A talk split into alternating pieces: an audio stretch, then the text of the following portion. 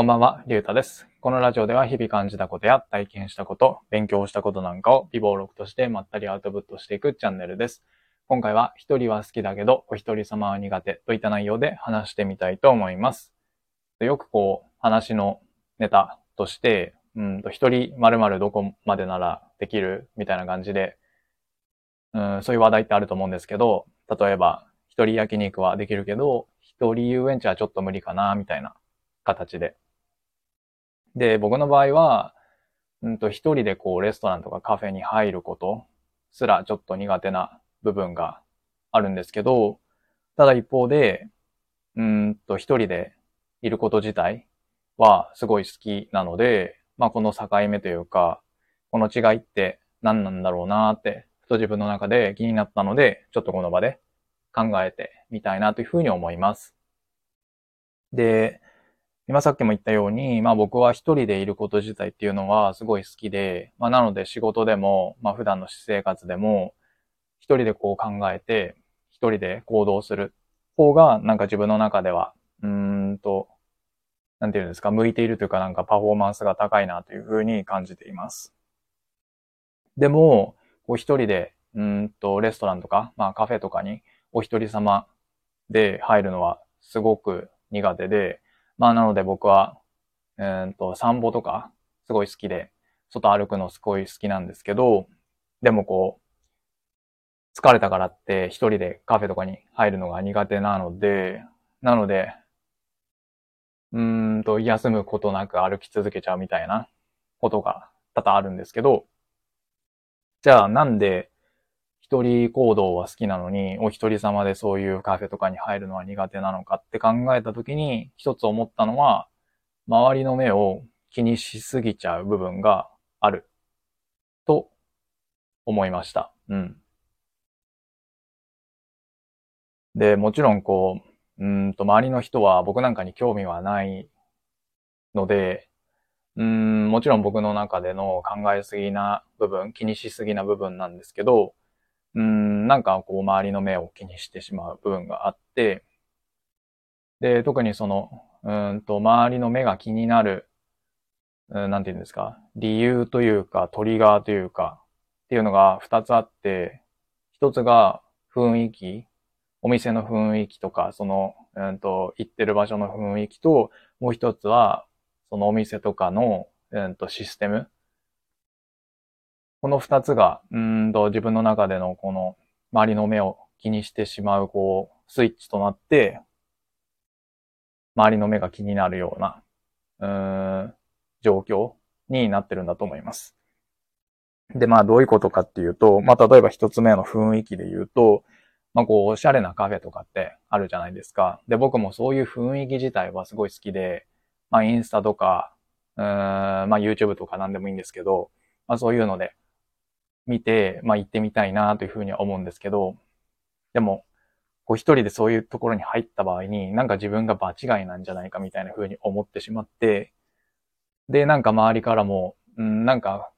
うん、その場に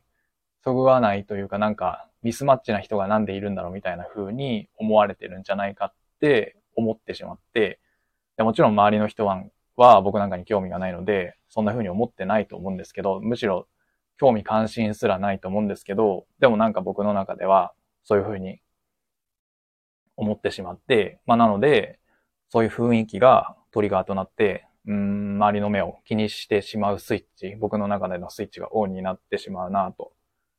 いうのが一つ目ですね。で、二つ目が、そのお店とかのシステムが僕の中でのその人の目、気にしすぎちゃうスイッチがオンになるトリガーで、まあこう、うんと、初めて行くお店とかで、なんかこうシステムが微妙によくわかんないことってあるじゃないですか。なんか、こう、注文してからお店に入るのか、なんか席で注文するのか、支払いはレジでするのか、席でするのかみたいな形で、うーん、なんかこう、うん、その、うーんと、なんて言うんですかね。入ったお店によってちょっと違うみたいなのあると思うんですけど、で、今までそういうなんかいろんなところに行って、まあいろんな経験がある人であれば、うーん、なんかこう、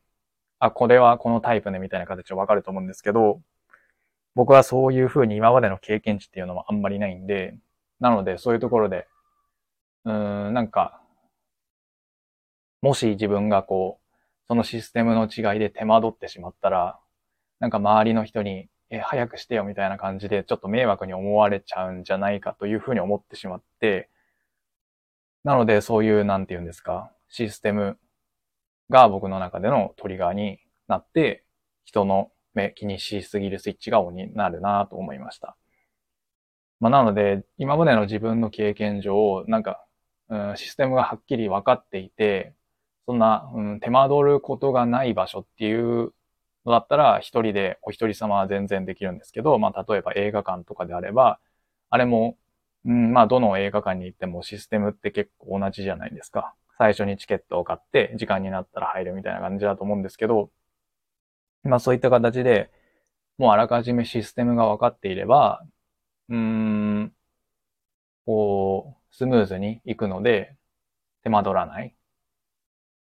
うん、そういう、うん、場所であれば、まあお一人様できるなと、うん、思いました。なので、この雰囲気と、えー、っと、システム、この二つが自分の中でこう、うーんと、なんて言うんですか、満たされたっていうか、この基準をクリアしないとなんか周りの目の、周りの人の目を、えー、っと、気にしてしまうなと、うん、思いました。それが僕がこう、お一人様で、レストランとかカフェに入れない理由なんじゃないかなというふうに感じましたね。うん。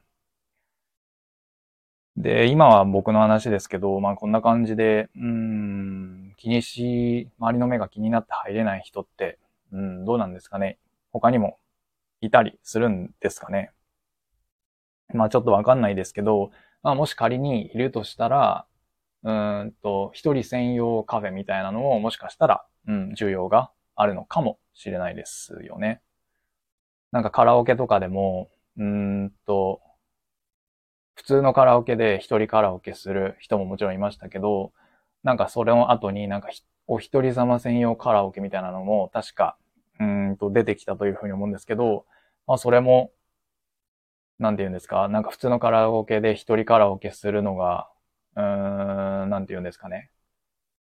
ちょっと嫌だなと思った人がいたからそういうのが出てきたと思うんで、うん、もしかしたらその飲食店も一人専用〇〇みたいなのもあったりとか、まあ飲食店だけじゃなくて一人専用、うん、なんですかね。まあさっきので言うと映画館になっちゃうんですけど、まあさすがにそれは無理だと思うんですけど、まあそういった形で、